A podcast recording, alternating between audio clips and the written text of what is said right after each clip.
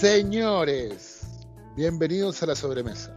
Aquí podemos hablar de política, de fútbol, de religión. Somos parte de un país banana, un conglomerado de podcast latino que viene a aportar con la perspectiva joven e independiente que hoy día tanto se necesita. Acompáñenos el día de hoy. Buenas noches, comensales.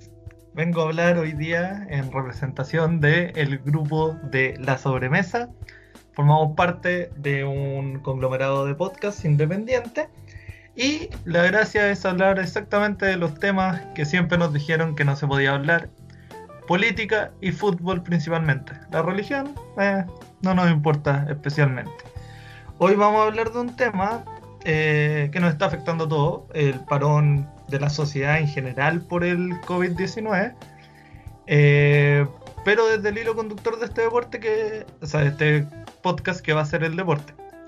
En este sentido, eh, vamos a hablar de quiénes son los más perjudicados dentro del mundo de los deportes por este parón obligatorio de la vida que significa el COVID. Conmigo hoy día se encuentran Rodolfo Navarrete, hincha Colo Colo, eh, una voz muy particular. Saludos, Rodolfo. Buenas noches, buenas noches, Bastián. Buenas noches, comensales de esta sobremesa. Es un gusto hoy día compartir esta charla con ustedes. Perfecto. Nos acompaña también Felipe Aguirre, otro hincha de Colo Colo. Estamos un poco descuadrados, pero aquí está don Felipe, un numerólogo, experto estadístico. Dale, Felipe. Buenas noches, queridos audio escuchas, en este nuevo proyecto que estamos iniciando esta noche. Y nada, espero que nos acompañen, se diviertan y sean uno más en esta interesante conversión que vamos a tener. Y por último, don Víctor Ávila, eh, el hincha de la U y un apasionado de muchos, muchos, muchos temas y lo vamos a tener en otros podcasts del conglomerado. Un romántico. Un romántico. Don Víctor. Hola a todos queridos amigos, vamos aquí en el primer podcast, vamos a pasarla muy bien, se viene una noche bastante entretenida. Y por último, para acabar con las presentaciones, eh, el quien les habla, Bastián Olivares, soy el hincha de la Católica, para efectos de rellenar la triada clásica del fútbol chileno. Y que está bien representada igual, porque es verdad que Colo Colo tiene más hinchas y tiene dos en este podcast. Em, bueno, como anunciaba, vamos a hablar de quiénes son los más perjudicados por el parón obligatorio del COVID. Y hay varias historias que se desarrollan en torno al deporte. Es más, creo que la gran mayoría seguimos el deporte por lo mismo. Y ver cómo ciertas narrativas se forman en base a este parón del COVID es lo que vamos a hablar hoy. En ese principio, yo al- lo primero que, que voy a hablarle, y creo que es probablemente el ejemplo más importante, es eh, Liverpool, el equipo de la Premier League, que como si es que siguen un poco la liga, sabrán que iba primero con una diferencia notable. Eh, probablemente inalcanzable, yo creo que no sé si alguna vez se ha alcanzado un equipo con una diferencia de 8 partidos. Eh, y que lo más importante en la narrativa o en la historia es que el Liverpool no gana la, la campaña, no gana la Premier League hace años. Entonces este parón simplemente puede desarmar a ese equipo. ¿Qué opinan los demás? Bastián, ¿te acuerdas que el Liverpool venía ganando todos los partidos hasta que recibieron un, eh, eh, Klopp, el entrenador del Liverpool, recibe esta carta de este niño, del hincha del Manchester United? A partir de ahí pierden con el Atlético en la Champions eh, y después pierden, si no me equivoco, con el... No me quiero equivocar con, con el club, pero pierden con algún equipo de la, de la Premier. Eh, 3 a 0. Pierden muy feo, Y- pierden muy feo, claro. Y pierde, y pierde muy feo. Y justo después viene, viene todo este receso, porque si hubiera sido el caso que el Liverpool mantenía esta racha de, de invicto imparable y viene el coronavirus, bueno, por ahí no está en discusión el hecho de que se le entregue el título. El tema es que justo en, el- en- en la recta final del- de, la, de la Premier empieza a, a entrar agua al, al bote, como se dice. No, no sé qué piensan ustedes, chicos. Bueno, Yo- da, adelante, adelante. Eh, yo quería decir que igual dejar claro que el Liverpool nunca ha ganado la Premier. Desde que empezó la Copa, desde que se denomina Premier League, el Liverpool nunca ha podido ganar. Entonces para ello era de cierta forma romper la maldición. llevan muchos puntos adelante. El- recordemos que el año pasado, en este caso, primero casi todo el campeonato, pierden un partido, quedan a un punto del Manchester City. Entonces era una cierta, una cierta revancha en este caso en el fútbol. Pero justo, justo, justo, cuando el Liverpool tiene un bajón deportivo, llega el COVID y paran la Premier. Sí, no, eh, eh, eso es- dice mucho. Y otro dato importante es tener claro que, por ejemplo, como recién decía Alvito, en la temporada pasada, si no me equivoco, el Liverpool tuvo 98 puntos contra los 99, si no me equivoco, del City. Si tú miras, haces el ejercicio de mirar las últimas 10 Premier, con esos 98 puntos el Liverpool habría sido campeón en cualquiera de esos 10 torneos. Sí, es notable. Lo mismo que, que, que hace que nunca han ganado la Premier desde que se denomina así, llevan a los, creo, si no me equivoco, 27 28 años sin poder ganar la liga local. Es más, salían muchas entrevistas a los hinchas llegando a la final contra... ¿qué- ¿Cuál, cuál fue la final de la Champions en este momento? No, no la recuerdo. Tottenham, Tottenham. Contra el Tottenham y muchos decían que a ellos les importaba más ganar la Premier. Entonces, por eso yo creo que este es el punto de partida, lo fuerte que es para el Liverpool, sacándole 25 puntos al City, que es- es demasiado en cualquier liga. Yo creo que es muy fuerte el dolor anímico, esto quizá podría afectarlos para la vuelta. Y con esto quiero hacer un, un- pequeño ejemplo, y Vito se acordará, la Universidad de Chile en la campaña del Libertadores del 2010, que entre medio tuvo el Mundial, jugó la ida, estuvo el Mundial y después perdió la vuelta, creo que sí fue, fue con Chivas, si no me equivoco. Sí, sí, empatamos a uno en México. Y acá la perdieron 2-0 2-0 con Chivas, sí. En en, dos, en- en el Santa Laura. Entonces, estos periodos largos de, pinto, de afectan mucho el, estado anímico y físico de los jugadores. Es que es difícil siendo deportista profesional o es tu trabajo esto, eh, volver después de meses de actividad. Eh, yo creo que va a afectar el rendimiento de hartos equipos. Creo que nos podemos encontrar con sorpresas en casi todas las ligas del mundo. Y creo que quería partir con el tema del Liverpool porque me parece que ya es irrisorio, es una maldición lo que tiene encima de ese equipo. Yo no sé si eh, la Premier League tenga en sus estatutos la idea de, de dar la copa a quien vaya ganando con un parón como este, como se hizo acá en Chile el año pasado. Pero el West Ham reclamó formalmente, el West Ham reclamó y ellos querían hacer nulo este campeonato, ellos están en zona de descenso y interpuso el reclamo para hacerlo nulo, ellos quieren que el campeonato no valga, a pesar de que el Liverpool tenga 30 puntos arriba del segundo, ellos quieren que el campeonato se anule. Es un poco cara raja, sí, es cara raja, pero Pragmático, Los ingleses pragmático diría yo. ojo con los ingleses, ellos Correcto. Es que cuadrados eso- para sus cosas. Es que claro, es, es habría, es que ver, distinto. habría que ver si es que los estatutos lo permiten. En, en el caso del fútbol chileno, dado el- todo el contexto del estadio social, estaba permitido terminar el torneo como estaba. Entonces yo, ahora yo creo que como son los ingleses que se ponen en todas las opciones posibles y más, esto debe estar regulado, pero y aquí es otro tema que, que daría para otra conversación, que siempre está el tema de los derechos televisivos. Es que eso, eso es otro, eso es otro mundo. el- al final la plata de la tele, de lo, del rating por ver un partido es absurdo, incluso en un sistema como el inglés que está muy bien repartido, porque con- con- eh, compensa Que a eso pocos que tienen menos público promedio, a los que llevaron menos partidos, a los que los, los publicaron menos y los que tuvieron menos rating. Entonces siempre tener eh, ese como ahí mosquitando vuelta de que son los derechos televisivos que al final es lo que manda. Al final, o sea, si algo sabemos de este parón es que mucha gente va a perder plata. Mucha, mucha gente va a perder plata. Nosotros mismos. Obviamente, nosotros no estamos fuera de esto. La- el tema es que eh, hay cosas que son más intangibles. O sea, la plata uno puede rastrear cuánta plata se va a perder por derechos televisivos. Pero mi pregunta es, en cierto de estos escenarios de los que vamos a hablar, no solo en Liverpool, ¿cuánto se pierde la experiencia deportiva de, de- de una temporada normal? De una temporada que en muchos casos ya estaba siendo muy buena. O sea, lo que estaba haciendo el Liverpool era histórico. O sea, llevaba solo triunfos, un empate y una derrota. A mi parecer, una de las Pero- mejores campañas que he visto. Mucho tiempo siguiendo la liga. Entonces también se pierde eso. Aunque, aunque se pueda recuperar el dinero, no sé, digo yo que hay, hay mucho que ya se perdió. Dale, eh, Vito. pero, Yo, creo, pero yo lo que opino es que igual nosotros tenemos la visión del futbolista y del deportista chileno. Y, y como decían que el deportista chileno hay que tenerlo siempre cortito para que funcione, yo no sé si el europeo es tan así. Como por ejemplo ponían el ejemplo que los, los holandeses antes del mundial van a la playa y juegan como si fuera la final todos los partidos. En cambio, los chilenos, si no lo tenéis cortito, no te juegan, no pasa el puerto ordazo. Entonces yo creo que los ingleses, igual por su forma de ser, no, no, no creo que les afecte tanto lo deportivo. Yo creo que ellos están todos entrenando a mil y yo creo que va a volver el fútbol. Entonces el Liverpool, yo siento que no lo va a pasar tan mal. Más aún cuando en- ahora en Alemania, en este caso en la semana ya se abre el comercio, Inglaterra generalmente va muy parecido, ahí Mm. hay una cierta disputa, entonces siento que el, el campeonato va a terminar, o por lo menos van a jugar hasta que el Liverpool ya no nadie lo pueda alcanzar.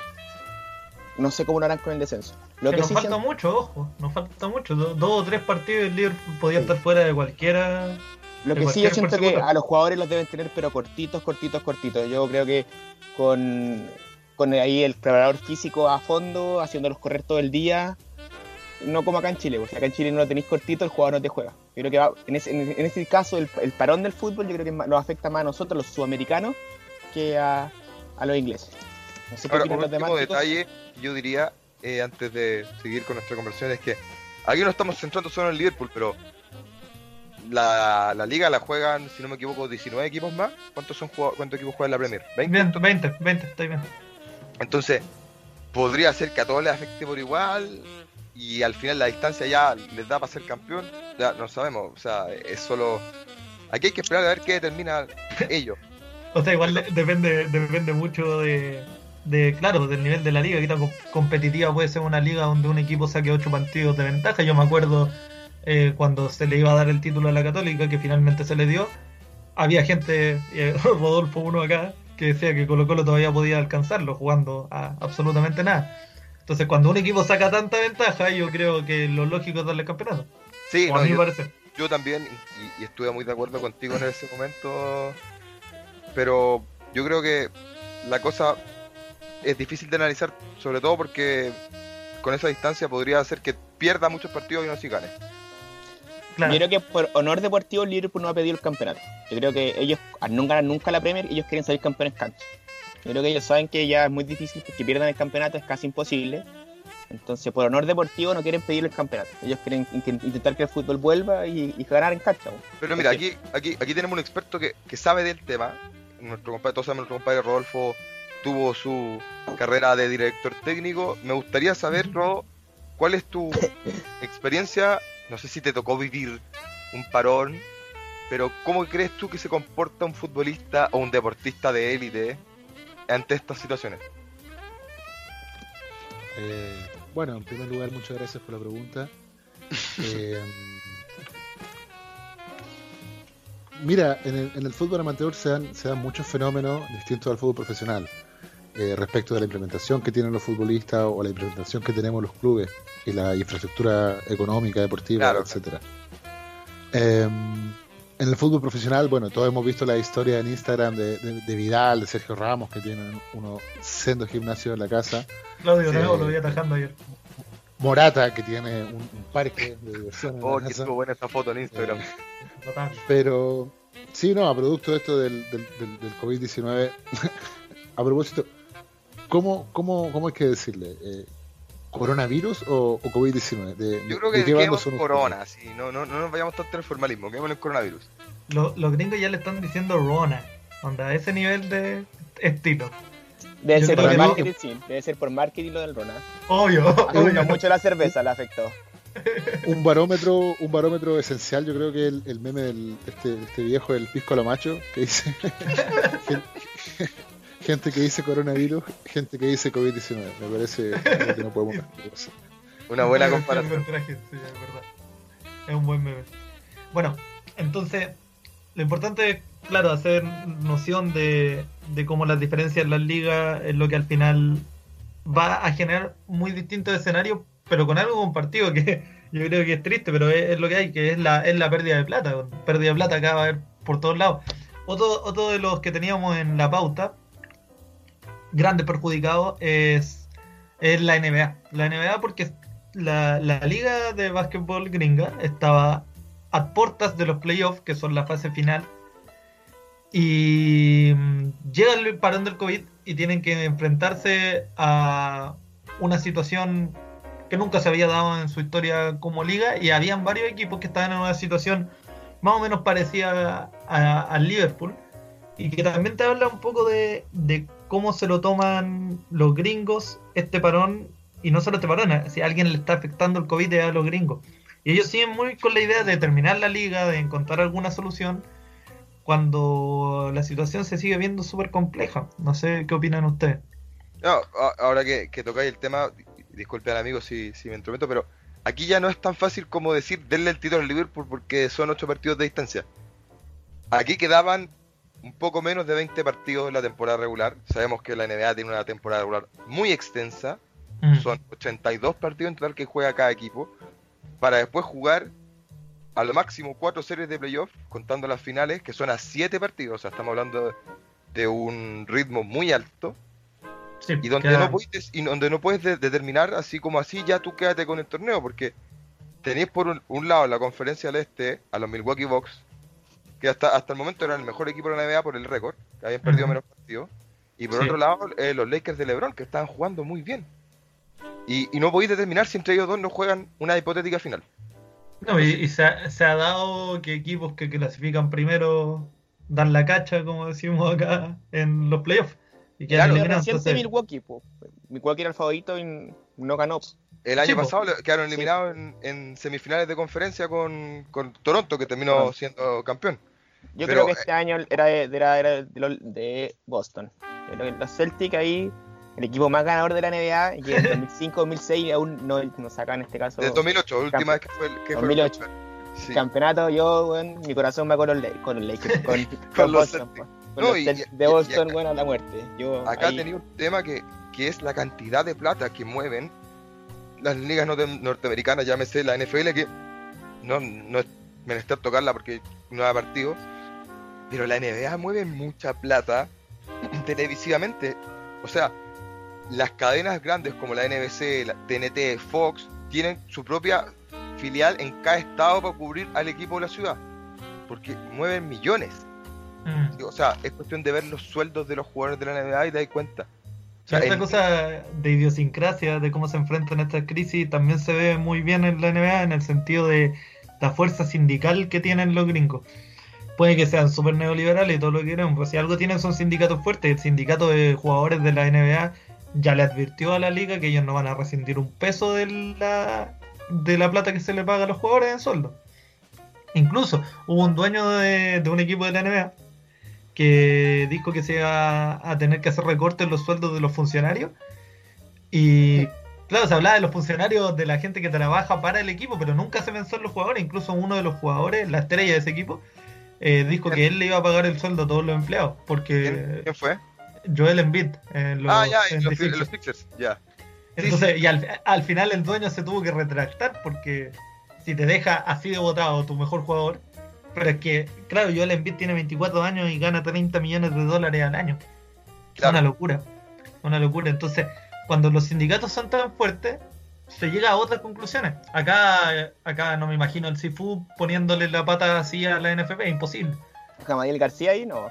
Imposible. Imposible. Imposible, porque no, no Pero nadie se fuerte. Yo creo que por la forma que ellos han, han afrontado la crisis, en este caso Trump ya quiere reabrir todo, ya reabrió el estado de Texas de a poco. Yo creo que el- la NBA el único problema que tiene es que tiene muchos jugadores contagiados. O sea, comparado Sí, con otros deportes, hay jugadores contagiados, hay uno o dos por equipo. Sí, No, pero ahí acá- cuenteándome, pero acá creo que son. muy, muy fuerte que fue Bueno. Rudy Gobert, defensa de los, de los Utah Jazz, que fue el primer jugador confirmado con COVID-19. Y este weón estaba tirando la talla en la conferencia de prensa. Como que, ah, le hacía a los periodistas que le iba a tocar las manos, oh, toque el micrófono, agarre la weá. Es más, hoy en día Gobert está peleado a muerte con Donovan Mitchell, que es la, La otra otra estrella, estrella. Porque este weón está, eh, se, enojó mucho por cómo es- este loco se comportó frente a algo que realmente ahora se dan cuenta. Bueno, no hay mucho más que pedir si Donald- el mismo Donald Trump se reía del coronavirus tres semanas atrás. po. The Chinese Virus.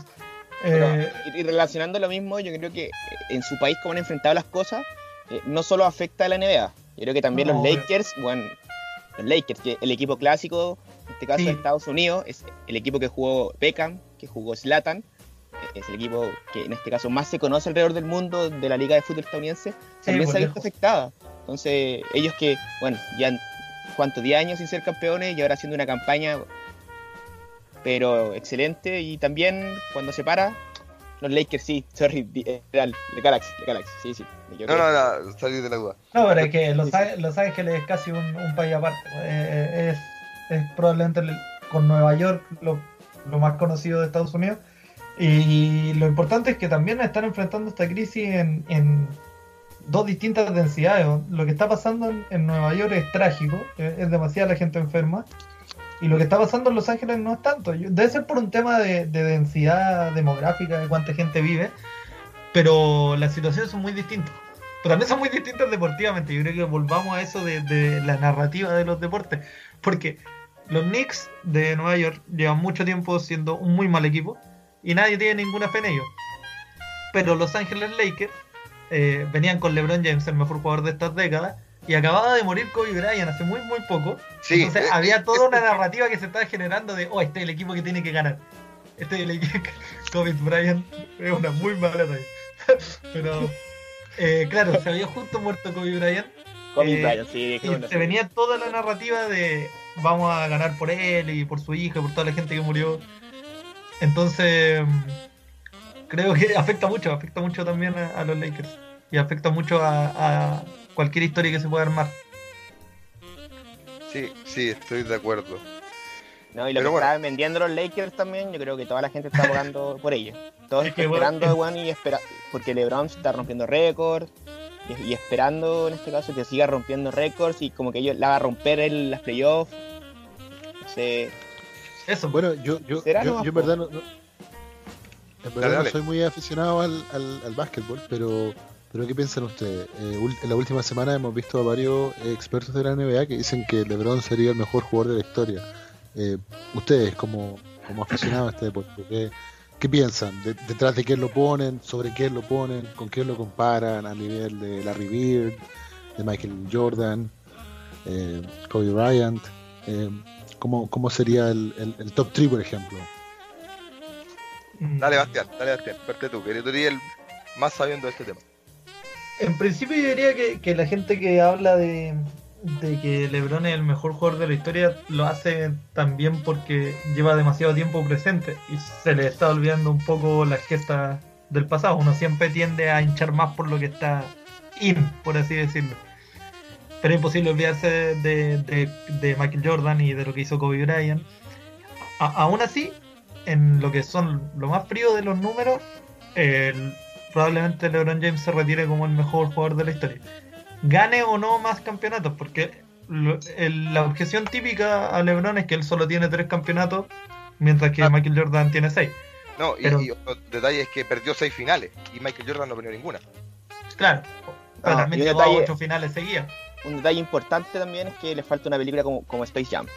Bueno, A- están antes de comparar, antes de comparar haciendo con la Looney dos. Tunes es diferente. Yo Están también haciendo- creo. Viene el Vito, viene el Vito. No, no, no, pero están haciendo la voz y va a salir eh, LeBron James es el principal y va a salir Michael Jordan. Pero también está parada por la grabación por el COVID-19. Bueno, la- un tema aparte, pa- para ir cerrando ya con, con este segundo del top, que era la NBA. eh, va a salir este fin de semana eh, por Netflix y, y- Gran y va a salir toda la semana un gran documental sobre eh, el, el último campeonato que ganó Michael Jordan y cuenta un poco la historia sobre eso. Eh, para que lo vean, va a estar en Netflix, se llama The Last Dance.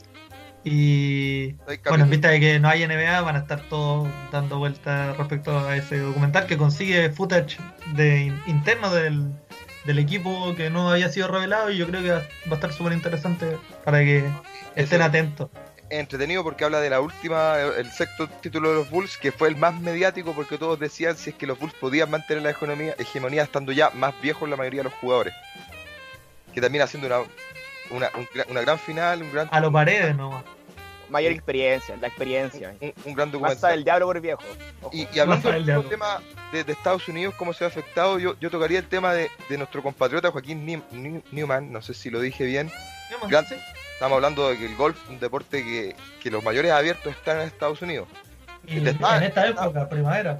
Estaba en su mejor momento quizás en varios años. Eh, Eh, bueno, Felipe, perdona que te interrumpa. adelante, adelante. Para precisar, para precisar la información con, con Joaquín Nieman, eh, el año 2019 se convirtió en el primer chileno en ser campeón de un torneo PGA Tour cuando ganó el Greenberg Classic y lo, lo más interesante es que lo hizo teniendo tan solo 20 años, es decir, eh, tiene un futuro muy promisorio por delante. Sí. Lo, claro, la manera en que, en, que, en que lo afecta es que él no va a poder defender su título, el Greenberg Classic que ganó el año pasado, en, octu en octubre, y el PGA se retomará el día 8 de junio. Entonces... Ah, espera, tiene fecha. Eh, sí, sí, sí, sí. Tentativamente Ah, lo dieron para, para el 8 de junio. Obviamente tomando las medidas de, de seguridad e higiene correspondientes y obviamente también entendiendo que, que el, que el golf es un deporte que tiene mucho menos contacto eh, Sí. físico. Es decir, Obvio. hay un, hay un jugador eh, y, y no como en el fútbol que hay 22 en, en determinados Claro. metros cuadrados. Y, y el público es Así menor. que, Claro. claro, no, se, se transmite por televisión nomás. Pues. Así que, bueno, lamentablemente para Joaquín, que venía haciendo eh, un gran año, que estaba entrando en todos los libros de, récord, eh, bueno, no va a poder defender su, su corona, pero, pero seguramente que, que va a continuar haciendo su carrera internacional y, dándole alegría a nuestro país también. Bueno, igual manejando súper poco de golf, lo que pienso es, ¿cómo entrenan los golfistas en cuarentena? Tendrán, no, no creo que tengan una cancha de golf en el patio. Entonces, No, no, pero- no sé. Pero hay campos de, de- de golf indoor y, y hay un montón de aparatos No, para entrenar dentro de casa. Esa, esa jugada que juegan los gringos, que es como dos pisos y son cubículos parecidos a los de bateos de béisbol. Sí, sí lo he visto, sí lo he visto. eh, y que ahí tiran, y ahí como eh, lo usan para precisión y, y distancia. Yo, yo creo que por ahí va, ¿no? Yo tampoco soy un conocedor de- del golf, pero me imagino que, que aparte como, como es un deporte profesional, Joaquín debe tener un equipo detrás que los que para poder mantenerse dentro de lo que se puede activo. Si es, es difícil, y es lo que estábamos hablando al principio relacionado con el con el Liverpool, que es co- Claro. cómo, cómo podéis mantener a, deport- a deportistas de alta competencia en el top físico y, y psicológico, que es lo que yo decía yo respecto de las ligas de fútbol y también pasa con lo que hablábamos en la NBA, que estábamos en, en, un, en un periodo que es decisivo. Marzo, abril, mayo son los meses donde las ligas europeas se deciden, Sí, están terminando. Entonces, se supone que tú tienes que llegar con tu equipo al máximo físico y, y mentalmente, muy enfocado para poder lograr los objetivos.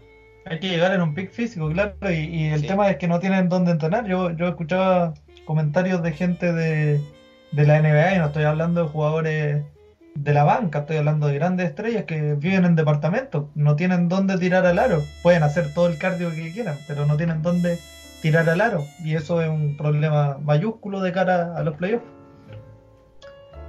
En otros deportes también se da, ¿dónde entrena un jugador de tenis? Si no tiene cancha. Me- no me Sí, imagino. El, el tenis yo creo que está pasando por una crisis que ellos nunca se esperaron.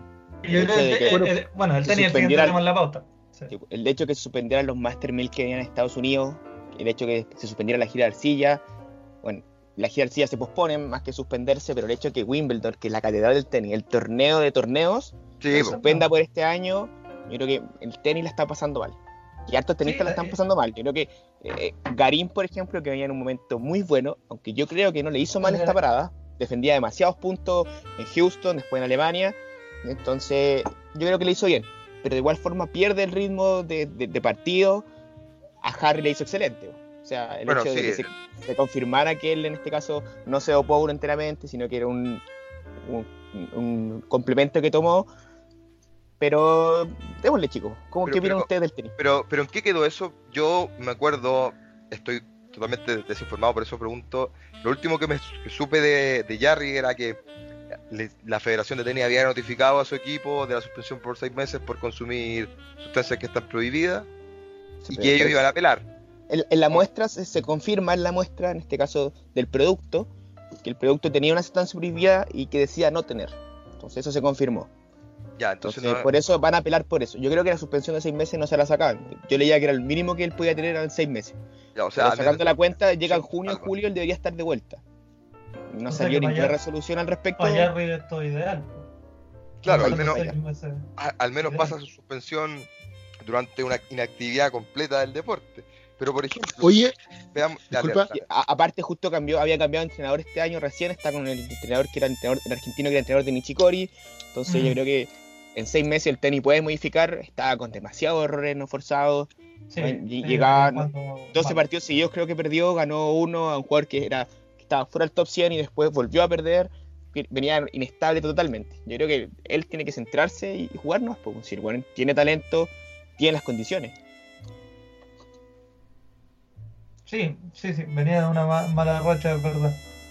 Oye, a propósito de esto que, de que ustedes mencionaban, bueno, que discutían de si es que a Garí le había venido bien o mal el, el- el parate, digamos, ¿qué otro, otros casos tenemos en, en Chile o en el mundo? Por ejemplo, Natalia Ducó puede ser que se clasifica a los Juegos Olímpicos. ¿Qué más piensan ustedes? Eso es súper interesante. Bueno, cualquier lesión importante o jugador lesionado, eh, esto le pudo haber venido bien. O sea, yo, yo creo que igual es un poco frío llegar y decir que algo, le, algo tan trágico le hace bien a alguien, pero desde la perspectiva personal del jugador, acá hay gente que le convino, le convino a la gente que estaba lesionada, yo creo, y los sancionados. Acá, en- acá en Chile tenemos el ejemplo de Ducó. No sé si llegó, no sé si llega a los Juegos Olímpicos, ¿alguien sabe? yo sé Bueno, que no- ella estaba participando en este programa de comida Masterchef. Sí, Eso sí, un verdad. golazo. Eh, estaba participando y ella dijo la declaración que ella pensaba que podía llegar a, a Tokio en este caso 2021. Yo no, no sé cómo será el- su tema del dopaje, pero si en este caso le viene menos mal la para, yo creo que está bien. Chile no, Sí. no se caracteriza por tener tantos deportistas de elite y menos en este caso en atletismo. Entonces, si llega bien y si ella confirma que no se, en este caso, dopó voluntariamente ni nada, sino que también en este caso eh, una sustancia que está en, una, en uno de estos complementos alimenticios, bueno, tiene que darle nomás. Pues ella salió campeón del mundo sub-20, creo, entonces Sí, es nuestra gran promesa en atletismo. Ya tiene sí, que darle. sí, nomás. sí. Sí, sí, sí. Bueno, a, a- a propósito, eh, en cualquier actividad me parece eh, que se retome la actividad profesional no, se, no va a significar que se retome el- la, la actividad profesional competitiva, porque obviamente los jugadores tienen que hacer una eh, suerte de pretemporada, porque bueno, en, en la actividad física, el entrenamiento, Mm. eh, se liberan endorfinas cuando uno está compitiendo por, por alcanzar una pelota junto a dos o tres jugadores. El cuerpo libera cortisol, como, como dije anteriormente, endorfinas. Hay niveles de adrenalina distintos que cuando uno está entrenando en, en la casa. Entonces, eh, todo eso eh, incide en el desarrollo muscular de, lo- de los jugadores. Entonces, no es como que vamos a decir, bueno, eh, se reabre el, el fútbol sin público, pero los jugadores se- van a jugar la otra semana. Obviamente tiene que haber un- una suerte pretemporada. Y, y yo creo que el tema del, del- del coronavirus, del COVID-19, eh, todavía no dimensionamos cuáles pueden ser las consecuencias que, que tengan en, en los jugadores y cómo todo esto puede incidir en, en la val- valorización de los mismos. Por ejemplo, habían ciertos estudios que mencionaban que las personas que habían tenido coronavirus eh, perdían cierta capacidad aeróbica, cierta capacidad pulmonar, en Pulmonar. caso de que- entonces, puede ser que imagínate un jugador que destaca por, por su velocidad, por su, por su condición atlética, y producto de eso, no sé, pues tenía una transferencia al extranjero, eh, hoy día eh, infectado con coronavirus, puta, a lo mejor su mayor virtud eh, se, le, se le fue la mierda, se le, fue, se le, echó a perder su herramienta de trabajo. Entonces, también es una dimensión que, que hay que abordar con los futbolistas.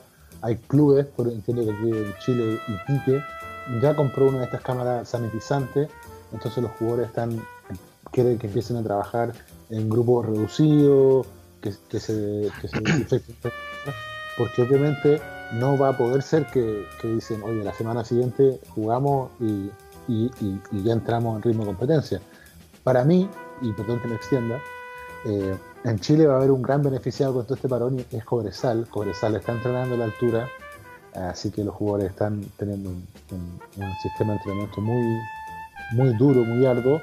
Y ojo que si se re- reanuda en algún minuto sin público el fútbol chileno, eh, hoy día que es 17 de, eh, de abril, afírmense que por ahí Cobresal puede dar la sorpresa en la, la segunda rueda del fútbol chileno. Ojo que ya, ya la ha dado Cobresal anteriormente. Ojo con Gustavito Huerta está de técnico, ¿cierto?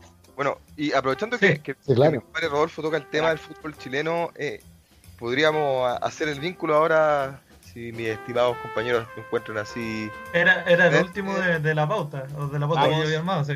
con, Vamos nuestro- con el opio con- del pueblo, pues, con, con es Pueblo, lo que- nuestro querido lo que fútbol. ¿no?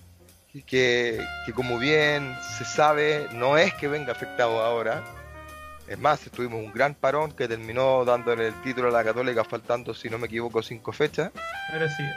Y ahora nuevamente con un torneo que es quizá estaba algo más comprimido en re- re- respecto a la tabla, dado las pocas fechas que se lograron jugar. Nuevamente teníamos a la Católica arriba, teníamos a la. Chile que, que- que se lavó la cara, se acordó de jugar y empezó a ganar. Mm. Y un Colo Colo que estaba hundido, pero que sal- salió a brote con dos victorias seguidas, una muy importante que fue ganarle una, ganar en la Copa. Pero me gustaría saber qué, qué piensan ustedes, compañeros, de, de este tema, de, de cómo nos afecta ya fuera de lo otro aquí a nuestro fútbol. Mm, Bueno, es que como, como bien bajaste el tema, eh, el fútbol chileno venía afectado hace mucho, mucho tiempo. Yo, yo creo que no se veía un panorama tan negro para el fútbol chileno en mucho, mucho tiempo. Yo, yo leía ciertos datos y estadísticas bastante preocupantes respecto a, a los equipos. Y hablando de equipos que normalmente uno entiende que son profesionales de primera de primera gama. Eh, Rodolfo, no sé si quiera agregar algo. Sí, bueno, delante alguno de ustedes mencionaba que el Liverpool por, por vergüenza deportiva eh, iba a, a no, no querer pedir el título. Entonces, aquí en Chile, producto del, del estallido social del año pasado, la, la Católica ya se llevó el título, digamos, no, no por secretaría, porque la Católica viene haciendo las cosas bien hace, hace varios años eh, y, y tenía una ventaja larga, pero digamos, puta, igual sería charcha pa- para Católica por segundo año, por segundo torneo consecutivo tener que sacar un título por, la por secretaría. No, obvio. En, ot- en- en- en la otra vereda tenemos a, a la U, que, que, puta, el, el estallido social fue como un salvavidas, que la U estaba peleando el descenso, y, y hoy día se había hecho un ajuste presupuestario, se, se trajeron nuevos jugadores, se apostó por, por, por, por la Ribey, qué sé yo, eh, Galani, chicos que empezaron a rendir bien, el equipo iba en alza, pum, y viene el parón y, y los frena. Y después estamos en Colo Colo. Eh, Colo Colo eh, a los tumbos. Y imagínate hubiese pasado que Colo Colo contrata a Scolari eh, y, y no estamos jugando fútbol en 3, 4, 5 meses. O sea, estaríamos, pagando- estaríamos pagándole a un técnico una camionada de plata que, que evidentemente Ah, en este país termina en la quiebra. Claro, nos vamos a la quiebra. Entonces también, puta, de- de- como decían ahí, de paso y cañazo, Colo Colo se pegó un, un- un rajazo olímpico. Y nos quedamos con Gualberto, que, que es un hombre de la casa, mal que mal conoce el paño, digo yo. Sí, obvio. Obvio. Sí, yo creo que el fútbol chileno, no, o sea, le hizo muy mal el parón, pero viene hace años en crisis. Creo que lo que hace el parón es acrecentar aún más la crisis que tenemos como fútbol chileno. El hecho de que Puntapié est- final. estadísticamente seamos la peor liga de Sudamérica, ya yo creo que no- nos dice algo. Que hace años un equipo no pasa la segunda ronda de Libertadores, yo creo que es preocupante. Es preocupante las campañas internacionales que tiene el fútbol chileno. Es preocupante el- el- la selección nacional solo tiene, en este caso estamos jugando con una selección de hace 7, 8 años atrás, y que ahora está muy vieja, que no está dando el ancho, entre comillas, porque sigue siendo competitiva para nivel sudamericano, pero antes era más competitiva a nivel mundial. Entonces, yo creo que lo que hizo en este caso primero el- la crisis social y ahora el COVID es acrecentar aún más, en este caso, lo mal que está el fútbol chileno en la crisis que estamos. Hablando acerca de la U, nomás, que en este caso es mi equipo, eh, yo creo que no hizo bien. En- a nosotros no hizo bien, estábamos en una crisis tanto en este caso de presupuesto, de llevamos haciendo las cosas bastante mal hace harto tiempo. Compramos jugadores, los mandamos a préstamo y después compramos uno más caro y, y así seguimos. No tenemos dinero, nosotros estamos en una crisis económica bastante fuerte. Hoy día se suspendieron, hoy día se rebajaron los sueldos en un 30% a los que ganan más de 5 millones o a los que les pagan en dólares. Pero ¿Y el esta Sí, güey, tampoco. Pero es- esta plata se devuelve a 2021 entre 2021 y 2022. Vamos a hacer. Tampoco tiene. o sea, la idea es hacer partido amistoso y, y, y- jugar. po. Yo creo que todo lo que nosotros estamos esperando es jugar, que, el- que se Sí. juegue al fútbol. Pero, Sí, pero la crisis que estamos viviendo como, como Por favor. fútbol chileno no está brígida. Mira, de hecho, les voy a traer un dato. En la primera, en la tercera, segunda edición, tres clubes estaban desconociendo los contratos con sus jugadores. Eran Velázquez, Linares y Vallenar. Los desconocían, no querían pagar nomás. Entonces, no puede afectar eso. Yo creo que la, la segunda edición Incorrecto. profesional incorrecto. no, no, no, no podemos llegar a eso como fútbol. Ahí, les dejo, No, chicos. Y, y- y tocando más, o menos el tema de, de lo que hablaba el, el, el Bitoco, aquí hay que pues, tener algo muy, muy siempre claro, que lamentablemente somos un fútbol que no tiene plata. Lo ve, la, lo ve Azul Azul, que le debe mucha plata a Carlos Heller, que es el mayor prestamista de, de la, de la concesionaria. Lo ve Ah, Blanco Heller. Negro. Papi Blanco Negro debe al, al fisco 9 mil millones que todavía no se los pagan. Una condonación muy fuerte que la pagan de a gotita. Y, y eso estamos hablando de un equipo grande. Imagínate los equipos chicos. O sea, Equipo del presidente. San Antonio Unido, rematado hace, ¿cuánto? ¿Tres meses? Y lo compró el chupete. No, perdón, lo compró Paredes.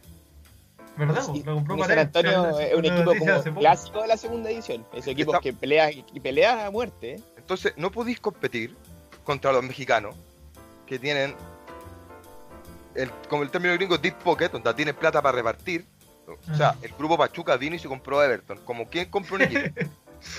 Ay, Yo pero el ni- mexicano Yo creo que ni ven los partidos de es Everton. malo el fútbol mexicano. No me gusta, no me gusta. Son malos, pero tienen plata. Entonces, y el problema es que ya no podéis retener a nadie. Y el ejemplo más claro es Eduardo Vargas. 2011, la campaña de su vida, Turboman, loco, se paseó todo en la Sudamericana. Ahora, En Chile, bueno, se pegaba un pique y dejaba todo atrás. Y llega al Napoli y pone 15 millones de dólares en la mesa. Cuando todos porque decían, no, ponen 15 agua- millones de Sí, no, estoy de acuerdo, pero aguanten a, a- aguanten a, a Vargas que el otro año juega Libertadores, gana y bueno, lo venden en 50. Se Sí, juntó con Leonel. eso- eso Leonel le dijo, juega Libertadores y, Juega la Libertad, sí. y la cosa es distinta. ¿Cachai? Y se fue a la primera. El Mati Fernández. Entonces, acá nosotros, bueno, el Eh, dato es el, que. el problema del Mati otro sí.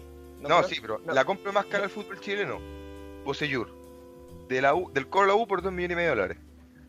Muy buen jugador será Poseyur, pero estoy seguro que con esos dos palos y medio compráis bueno, es mucho mejor. Y era lo que hablaba el Vito, que los, aparte de no tener plata, los dirigentes traen puros buenos paquetes, weón. Yo te po- podría hacer Oye, una lista de 100 Torres- buenos más que jugaron en el Colo. Torres en la U, se fue de la U a préstamo independiente del Valle y salió campeón de la Sudamericana. Y, y haciendo goles. claro, La U no es vio ni lo que una, pasa- weón, no vio ni una. de repente, igual, no sé, yo me pongo en la otra vereda, lo que denuncia un poco, bueno, Iván Morales eh, y algunos otros jugadores dicen que en los equipos grandes se le dan solo oportunidad a los extranjeros y, a los chicos de la casa no se les da mucho tiraje.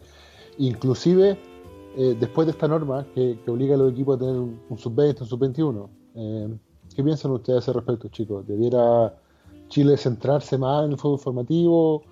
hacer como a la Católica, que, que consiguió en algún momento tener 7, 8 jugadores formados en casa en cancha, y, y eso le permitió sostenerse en el tiempo con buenos resultados. Para, para allá tenemos que apuntar. Es que, a ver, lo, lo que yo creo es que más que a dónde queramos apuntar, eh, este tipo de situaciones nos van a obligar a hacer eso. Yo creo que acá no va a haber dinero para que los equipos hagan nada más que subsistir. Y ahí estamos en un problema serio porque no sé si alguien vaya a subsidiar. No sé si, si esté la voluntad del gobierno, que no, no, no ni siquiera hablar de eso todavía, porque no va a estar para subsidiar el fútbol porque lo ven como algo secundario. Entonces, como está siendo secundario, no hay dinero, bueno, ¿qué podemos hacer? No, pero oye, si llega alguien y se con plata y se hace cargo del fútbol, weón, se hace dueño del fútbol chileno. Hoy en día como Sí, están las obvio. cosas, partir de, de la primera vez y te así dueño del fútbol chileno. Con plata, weón, tan- es tanta la deuda que tienen clubes grandes que te haces dueño del fútbol chileno. Oye, pero eh, esto podría favorecer, si las cosas suceden como, como dice el Bastián, de que, de que vengan menos extranjeros, se, se acabaría este cuento, ¿no? Del, del- de tantos paquetes que llegan para acá, ¿no? ¿Se acuerdan de, de algunos? Yo de así de Colo Colo, la rápida, eh, el Gino Carucha, Gino Gara, John Jairo Castillo, el Tita Esteves, la U. Yo tengo la memoria fresca de Duvier Riasco. Onda, nadie le tenía fe. Y, y no sé, no sé cuáles fueron las tratativas preliminares para traer a ese paquete, porque es de los paquetes supremos que se ha traído al fútbol chileno. Oye, pero un gol a la ¿Seis U. Sí, pero es que, a Ah, pero, es que lo- a esa, a esa U que- le hacía un gol cualquier equipo. No, pero Eh, es mérito, es mérito. ¿En mérito? Sí, ya, igual es mérito. mérito. Bueno, otro- otros paquetes que hemos traído, si algo hacen, es hacer goles eh, grandes. La Católica tiene como esa suerte. Por ejemplo, Sacha Sáenz, no sé si está en un paquete, pero no fue un buen jugador. Le hizo un golazo a Colo Colo, un golazo a Tres dedos y la picó. Genial. Y, Ojo- ojo y mi compadre Estanque. Silva, golazo en contra Flamengo. Libertadores, sí. Golazo Libertadores. Golazo el tanque, onda, echó tres goles, pero ese fue un golazo. tanque. Entonces, El tanque bueno, vuelve a Argentina y la rompe. Sí, sí. La. Fútbol mucho Sí. más competitivo. Está jugando, no sé si está jugando ahora, pero cuando volvió, bueno, haciendo goles, jugó, jugó firme. jugó. Lo que pasa, Sí, no, lo que pasa en Chile cu- cuesta adaptarse a este medio. También tenemos una cuestión en, en nuestro mercado interno de delanteros tipo eh, David Casale, Andrés Vilche, El turco. el, el Búfalo Parragué, que, que en, los, en los equipos más, más chicos andan bien, te meten 15 goles en un torneo y después, eh, bueno, el mismo Torres que decía el Víctor, eh, va a la. U, no, no, no ve una, Parragué en Colo Colo, puto, ta- tampoco, eh, muy, muy virtuoso. Entonces Hombre goles dice, importante para Reyes. Es un eufemismo ese. que, que- es un optimista ese tipo. ¿Qué, qué- qué pasa con, con estos delanteros que, que en los clubes chicos? ¿Será que jugar con, con la cancha de frente le- le- les es más fácil? Porque juegan al contragolpe, que, que jugar como, como se juega en Colo Colo, como se juega en la Católica. Que el 9 no es un, no es un pepero solamente, tiene que engancharse, Tiene que eh, crear. Bajar a recibir, claro, de espalda, hacer pared, tocar de primera. Entonces jugar, jugar en, en un equipo que es protagonista y que, y que el otro, que el rival te va a pegar de, de mitad de cancha hacia atrás, requiere condiciones no solamente frente, frente al área, eh, digamos, fre- frente al arco. También un poco más de, de saber meterse entre, el- entre la espalda del 5, buscarte ahí un, un hueco en la banda. No sé, me, me parece a mí que cu- cuesta un poco adaptarse al, al- a, lo- a los jugadores que pasan de un equipo mediano o chico a, a un, a un- a un equipo grande, digamos. Yo creo que es un tema psicológico, weón. No sé, Gaete, por ejemplo. Llega a Colo Colo siendo la Sí, Gaete. Y estuvo una semana entrenando y se fue porque supuestamente el mago al día lo agarraba al hueveo, weón. El padre Fernández. El único que hace es predicar con la Biblia en la Ya, mano en pero- frente de Colo Colo, weón. Pero ahí tenemos otro La gran secta- problema del fútbol chileno, secta- que es el canutismo.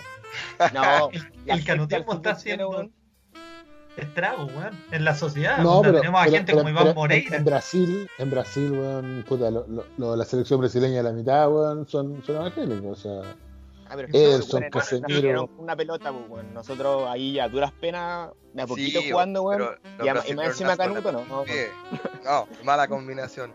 Yo creo que Lo peor que hizo fue ser evangélico. Por lejos. No, pero psicológicamente el futbolista chileno yo creo que no es muy estable. Entonces, No. Si, se- si no se centra en una cosa que no es jugar fútbol, no rinde. Igual, creo que- ojo, ojo, que no- yo le diría no solo el futbolista, este es un país altamente inestable. Es más, el, el, el conglomerado se llama País Banana porque refleja mucho de lo que nosotros sentimos y la frustración que siente mucha gente respecto a las cosas que solo se dan en este país. Se Oye, trata en el deporte. se- y- bueno, y le echo la culpa al canutismo en gran parte, pero eso Sí. lo podemos desarrollar después. Saliéndonos del fútbol, pa- para hablar aquí del canutismo y terminando, el gran foco de contagio del COVID en Chile ahora eh, fueron las reuniones evangélicas. Porque esos buenos Ese- que no se pueden juntar. Tenemos pastores Ah, muertos. Cuando, cuando la religión llega tan a fondo que ya se hace cargo del fútbol y la política, yo creo que los países no funcionan. O, pueden funcionar salvo si es Chile. Acá el fanatismo te va a caer comiendo. bueno. Y, para terminar, quería, si me quedé con una idea en delante, que yo escuchaba a un futbolista de la U, ant- antiguo, no me acuerdo el nombre, pero decía que ellos cuando tenían 19 años para llegar al primer equipo tenían que romperse el culo. Tenían que jugar y jugar y dar la vida por un por llegar a, a- a- a jugar algunos minutos en primera. En cambio ahora, con, con la nueva regla que buscamos de todas formas sacar un recambio, que hay que poner a un futbolista, los méritos dice que se han perdido. Y, y- y a veces siento que sí, los jugadores con menos años sienten que están obligados, son un poco buenos en la inferior y están obligados a jugar minutos en primera cuando muchas veces quizás no se lo merecen. No todos, hay futbolistas que son buenos. Por ejemplo, el caso de Aranguiz, que juega en la U ahora, Sí, es un crack. muy es un crack. Pero por ejemplo, el mismo Guerra quizás tiene menos méritos para jugar en primera, no es malo ni nada, pero no, no es tan virtuoso, pero tienen que ponerlo porque no hay otros jugadores. Y creo que eso se ha perdido, se ha perdido un poco la meritocracia que tenía el futbolista y de llegar a, a jugar mano a mano con jugadores de 25 o 30 años. Es que Solo el problema quería es que también tenemos muchas vacas sagradas. muchas vacas sagradas. y los representantes, o sea, ¿cómo se llama el arquero que era suplente en la U el semestre pasado? Que se terminó yendo al Granada B de España, eh, te, te consiguen un Sí, sí. contrato y, y, o Espinosa, sea, no, no, sé si era Espinosa, pero era el, otro arquero. El mismo Felice. Co- Collao, Collao, Collao. Gonzalo Collao. Arauz, Eh, por o ejemplo, sea, también se fue a... Claro, A o Brasil. sea, son demasiadas fuerzas las que inciden ahí. No, y, chicos, miren, adelante. a propósito de esto, de los campeonatos raros, los campeonatos anómalos, esto no, no es nuevo en el fútbol chileno. No. Eh, bueno, La sección Vamos- favorita acá. Vamos, vamos a viajar un poco, vamos a viajar un poco en el tiempo, a propósito, de un docu- a propósito de un documental que, que les queremos recomendar, o que yo les quiero recomendar eh, para los fanáticos de Colo Colo y para los fanáticos del fútbol en general. Eh, en el año 2018, en octubre, en Brasil, en Sao Paulo específicamente, se realizó el Festival de Cine de Fútbol Cinefoot, eh, en el que se proyectó el documental hecho por la televisión brasileña que se llamaba Todos quieren a Colo Colo y en el que se relata la, la- la histórica campaña de Colo Colo del año 73. Eh, bueno, evidentemente el contexto que, so- social que, que había en esos años era bastante, bastante agitado. Globo Sport, el prestigioso medio brasileño, señaló en su oportunidad que una de las miles de personas que fueron torturadas eh, en Chile fue la madre del ex atacante de Colo Colo, Carlos Caselli, ídolo del club, quien se oponía públicamente, que, claro, tal cual, quien se oponía públicamente a cuadrado. Pinochet y, y se negó a saludarlo en la despedida de la selección chilena para disputar la Copa de 1974. Se generaba tanta expectativa que todo se calmaba en Chile para saber cómo le iba a ir a ver a Colo Colo. En esos años en Chile obviamente había muchos problemas sociales, de abastecimiento, de violencia, pero según relatan los hinchas en este, en este documental, en los días de partido el país entero se paralizaba por, por el fútbol. Eh, podemos encontrar más, más información de, de- este fenómeno en un libro de Luis Orrotia O'Neill que se llama Colo Colo 73, el, el equipo que retrasó el golpe. Lo pueden, lo pueden encontrar en todas las librerías y online. Y hablando de, de- del fútbol chileno de, de esa época, eh, bueno, la sociedad chilena estaba muy futbolizada, sobre todo después del, del- del logro del Mundial del 62, donde nosotros llegamos al, al- al tercer lugar del mundo, o sea, una cuestión inédita en ese año. A propósito de eso, eh, tal cual, a propósito de eso, hoy día eh, falleció uno de los históricos jugadores del, del Ballet Azul, eh, Carlos El Pluto Contreras, un referente de la U, de la selección chilena del, del, del Ballet Azul, así que por ahí, bueno, le mandamos nuestras más sentidas condolencias a la, a la familia Azul, a pesar de que seamos hinchas de Colo Colo y el más sentido pésame. Así que dejamos Obvio. a Víctor para que, que nos diga algunas palabras respecto de, de- de- de quién es este jugador que, que hoy día dejó de, de acompañarnos. Sí, eh, ídolo del ballet, fue titular en este caso en el Mundial 62, titular indiscutido también del Ballet Azul, jugaba de central, jugaba abajo. Y creo que eh, es una pérdida para el fútbol chileno. Jugadores así no tenemos, tenemos muy pocos jugadores que podamos destacar. Y esa selección del Chile del 62 se destaca completamente. El hecho de que llegáramos a un tercer lugar jugando en casa, el hecho de que el país se futbolizó, llegamos al fútbol y se convierte en este caso en el deporte principal. Quizá antes lo era, pero el hecho de que eh, existan canciones que aún son muy populares co- con el tema del mundial, Mm. yo creo que marca un antes y un después de cómo vemos el fútbol los chilenos. Sí, yo hablando con, con familiares y gente muy cercana, eh, nos dicen que a partir del 62 ya el fútbol no pasa a ser simplemente como un tema extra, sino que se vuelve parte de la vivencia cotidiana hasta cómo lo seguimos viendo hoy día. Decir también y sumarme a las palabras del Rodo acá, eh, el pésame a toda la familia, yo creo que es más que azul del fútbol, es una pérdida para el Mm, fútbol en general. Eh, decir como dato que aquí lo- los chiquillos del 62 tienen un mausoleo acá en el cementerio general. La gente a veces va, puede pasar a verlo porque no son muchos en este caso los monumentos que existen, pero ellos se lo merecen. Son futbolistas de elite que son, no son, no sé si son los primeros, pero son futbolistas de elite que dan a conocer el nombre de Chile a nivel mundial. El hecho de que peleáramos en este caso semifinales con Brasil, después el tercer lugar creo que con eh. Rusia, Yugoslavia. Eh, eh, eh, eh, Chile dejamos de ser en este caso como un país bananero por algún momento. Esa, esa es la idea. Tenemos ciertos logros deportivos que nos hacen salir de este caso de, de- de lo bananeros que somos, pero al fin y al cabo terminamos cayendo en la misma bananería y mírennos ahora. O sea, Sí, po, exacto. Es que eso es lo que pasa. ¿no? A nosotros nos dan un, un aventón el destino, nos trata bien un rato y nos creemos demasiado, demasiado bacanes. Y luego nos Pero- damos pero- un portazo con el piso. eh, eh, el tema, yo creo que ir, ir viendo este tema del podcast, de cuál bananero somos los chilenos, creo que un reflejo, o sea, pero bueno, el deporte es un reflejo de los bananeros que somos. El hecho Sí. de que seamos jaguar- jaguares de América y ahora pasemos a ser los chihuahuas y después volvemos a ser los jaguares. Y, y son autodenominaciones porque nadie nos ve así, no- no- nos refleja como sociedad. El hecho de que el weón fuera a comprar, weón, el weón que se acusa de Benítez fue a comprar Jaiba, weón. Pa, bananero, golpe.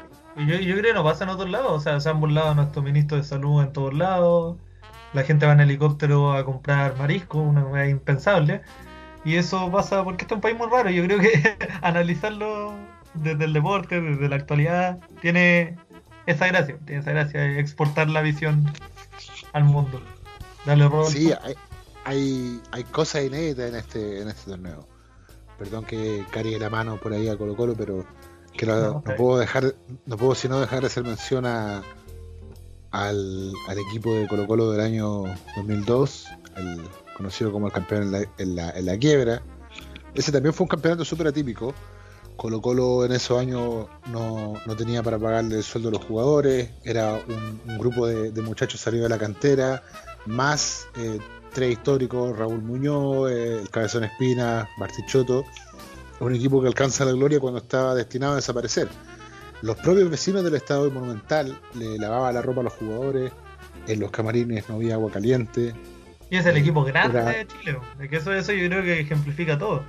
No me imagino eh, en otras ligas que pase eso. No me imagino al Liverpool, como hablábamos, que le pase eso. No me imagino a Los Ángeles Lakers. Eso solo pasa acá. Pero, pero ha pasado en Inglaterra. El Nottingham Forest salió campeón de Libertadores tres veces y De ahora Champions. creo que está en tercera. De la Champions, sí, Libertadores. Sí, no, no. Pero sí, a lo que pasa, yo voy es que pasa. hoy en día yo no, no sé si veo algún equipo como Colo Colo, o, o la U, o la Católica, Coreloa, Wanderers, que le pueda pasar lo mismo. O sea, la quiebra que los vecinos le lavan la ropa no lo veo. Yo creo que ahora el futbolista chileno se tiende a, a creer más como figura. Antes yo sentía, no sé si decir más personas, pero era mucho más cercano a la gente. Bartichotto cantó en el Festival de Viña. O sea, no me veo ahora a cualquier a paredes, por ejemplo, por ejemplo, a, a cantar en el Festival de Viña, no me veo. Siento que el, el futbolista en sí, en general, no solo en Chile, se ha vuelto más figura. El hecho de que tenga sueldo exorbitante, que la plata en este caso, bueno, subió mucho, mucho las transferencias, hacen que ellos mismos se sientan como el hoyo y el queque, por decirlo así. El hecho de que Sí, Cristiano pues. Ronaldo, ni más ni menos, es el ejemplo claro de eso. O sea, Se el tipo se del pueblo. Se alejan del saca la pueblo, polera ¿eh? cada vez que puede. El tipo, Eso- el six pack lo muestra. bueno, Aquí Sí, uno, no, aquí. Eso es lo que Es que quería decir yo es respecto cuando el Rodolfo mencionó a los representantes, que yo quería tocar muy brevemente el tema de, de Felicevich, que como todos El bien sabemos, eh, representa creo al 70% de la selección chilena, a Alexis, a Vidal, a Chal, a todos, pero se los agarró todo, igual se forró. Don Corleone del fútbol. Les maneja Sí, la vida, po, les dice que subir, ¿cachai? Y bueno, el Vidal se le escapa un poco, pero eh, eso mismo, yo creo que la igual es difícil pedirle más No. a jugadores que vienen de estar No me social- olvido de ti, sapo.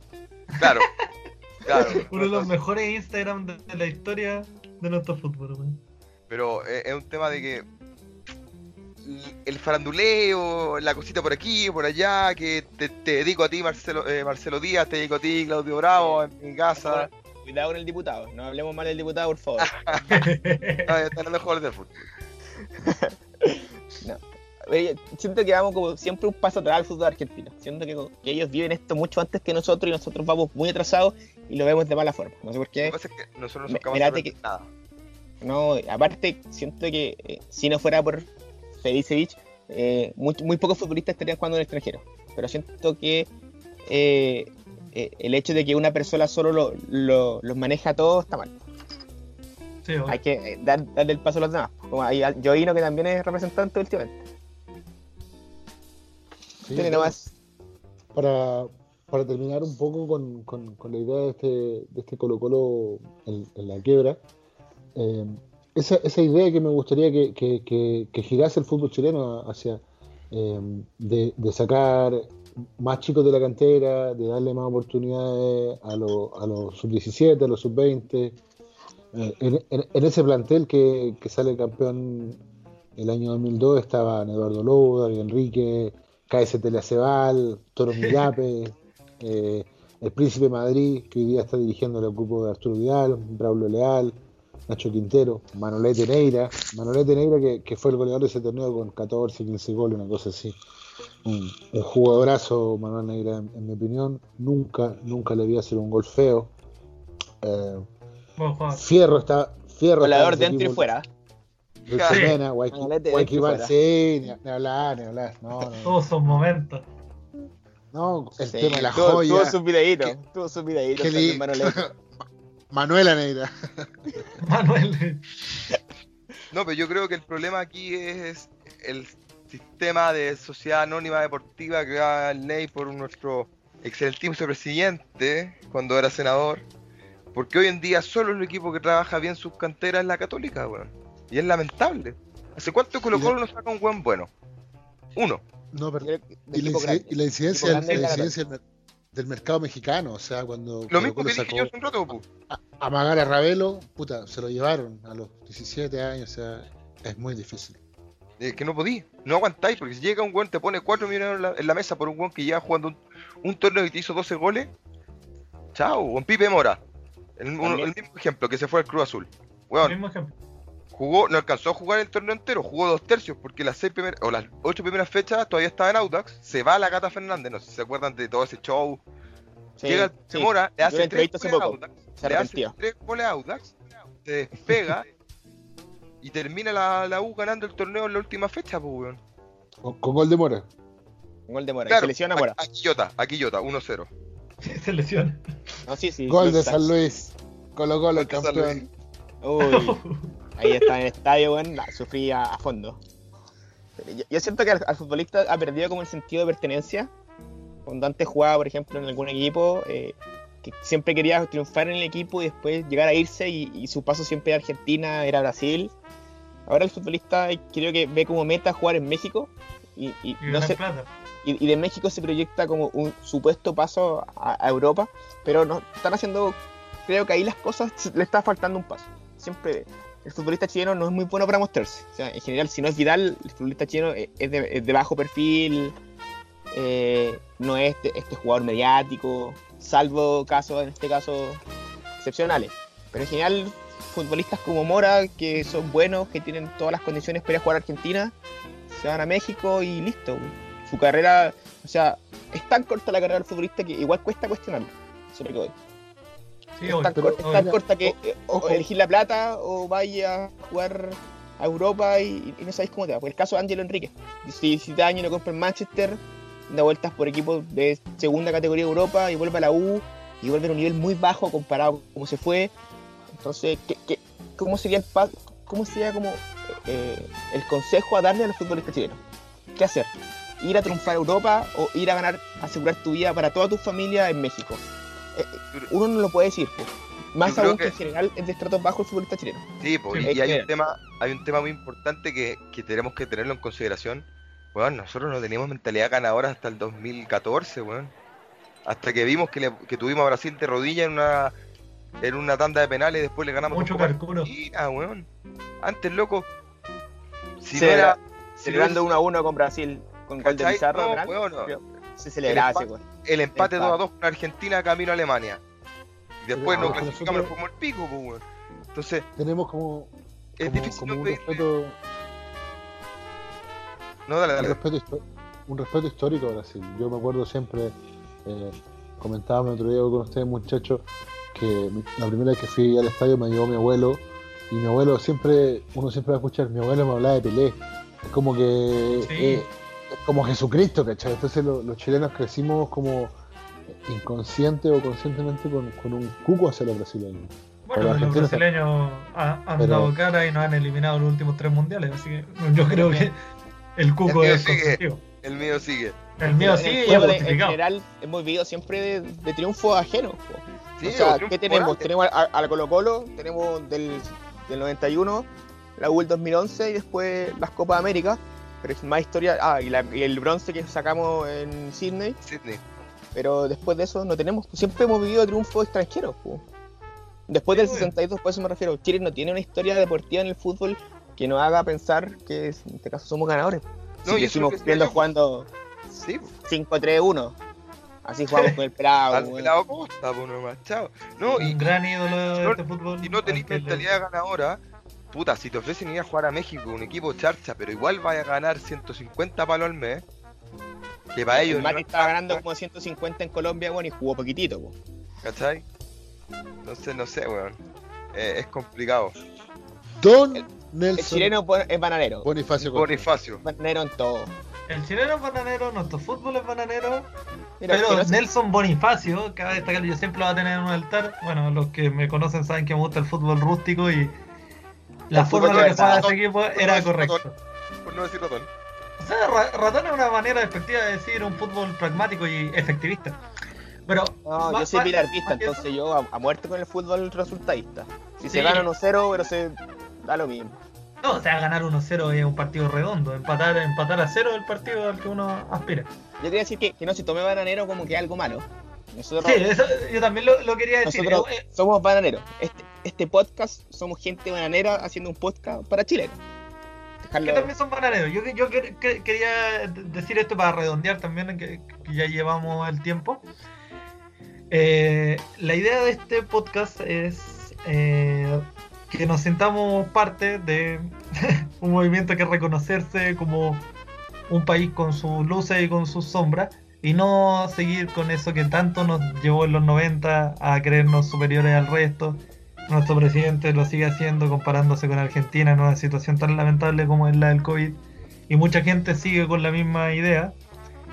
Eh, y creo que yo siempre lo he dicho, lo he dicho varias veces. Creo que antes que ser chileno también soy latino. Creo que esa es nuestra verdadera idiosincrasia y en ese sentido lo podemos abordar desde el fútbol y desde la filosofía con la que se vive la vida. Y en ese sentido, la idea del podcast es que vayamos revisando temas. El tema que revisamos hoy día era un top 5 de las peores situaciones o las mayores malas suertes respecto al parón del COVID.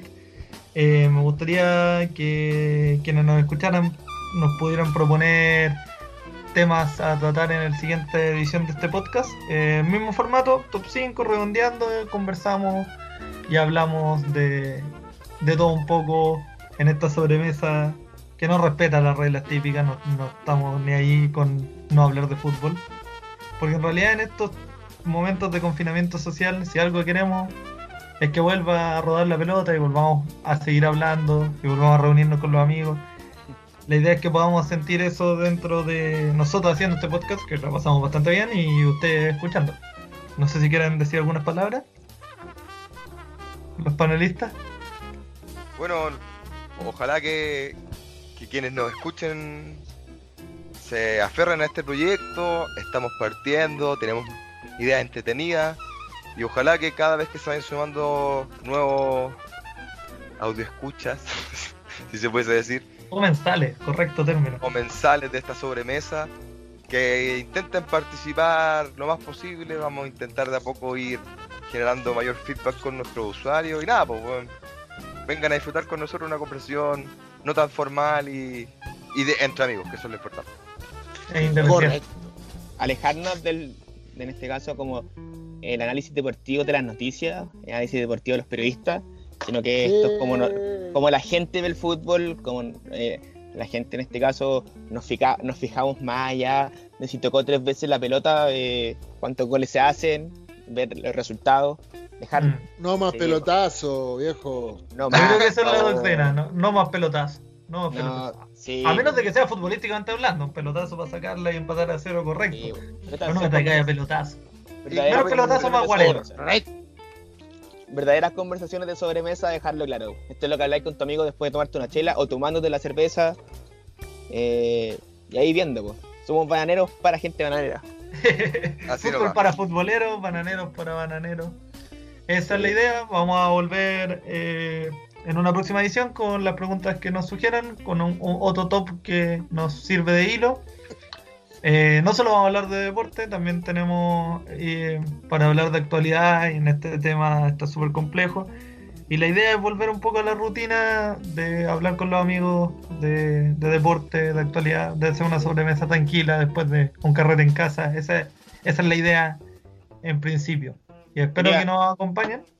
Sí, yo quería dejar una pregunta hecha a los queridos amigos que nos escuchen. Si les tincaba que el, que el próximo top fuera de los mejores shows de futbolistas chilenos. Ah, vamos Show. aquí. Aquí tenemos- sí. Sí, no, aquí va- vamos a hablar de todo. Desde religión, política. La dejaste picando, pues Vito, tírate, tírate uno tú. pues. Sí, un ejemplo. ¿Algún ejemplo? No, yo soy fan del Quique. Kika Cuña, Mira, correcto. Cuña, yo creo que es crack. El hecho de que amigo de Van Persie Le da otro toque. Crack. Ahí, crack, El- crack. Yo El, creo que pe- ahí. el Rey León, el Rey León de Pinilla. Es que ejemplos del bananerismo vamos. tenemos. Tenemos a Manolo Neira rompiéndole al Cotés. No. Candonga Carreño. ¿Y qué Don Candonga Carreño, señores. O sea, el mejor jugador del- de, de la historia del fútbol chileno. Lejos, No, personaje. te- te- tenemos ejemplos de sobra, así que bueno, vamos cerrando. Lo último, ¿Mm? Puerto Ordazo. No, ahí tenemos mucho para hablar. Y, y yo creo que si, si hay gente, si hay gente que nos escucha que no es que no es chilena, se va a sorprender de lo bananero que puede ser este país. Eh, y eso, eso da, da mucho para hablar. Y como les decía sorprender también, de los futbolistas de este país. La, la idea es que si bien en este hablamos de, de distintos temas, eh, vamos a tener otros podcasts en el mismo conglomerado con otros panelistas y otras conformaciones para hablar de otros temas. Eh, en principio los dejamos invitados y espero les guste. Vamos a seguir mejorando obviamente en lo que es calidad y en lo que es acercarse a ustedes en estos tiempos tan complejos, sobre todo. Eh, eso, me despido. Bye. Chao, espero que nos vuelvan a escuchar. Adiós señores, se levanta la mesa. Chau, chau, chau, chau.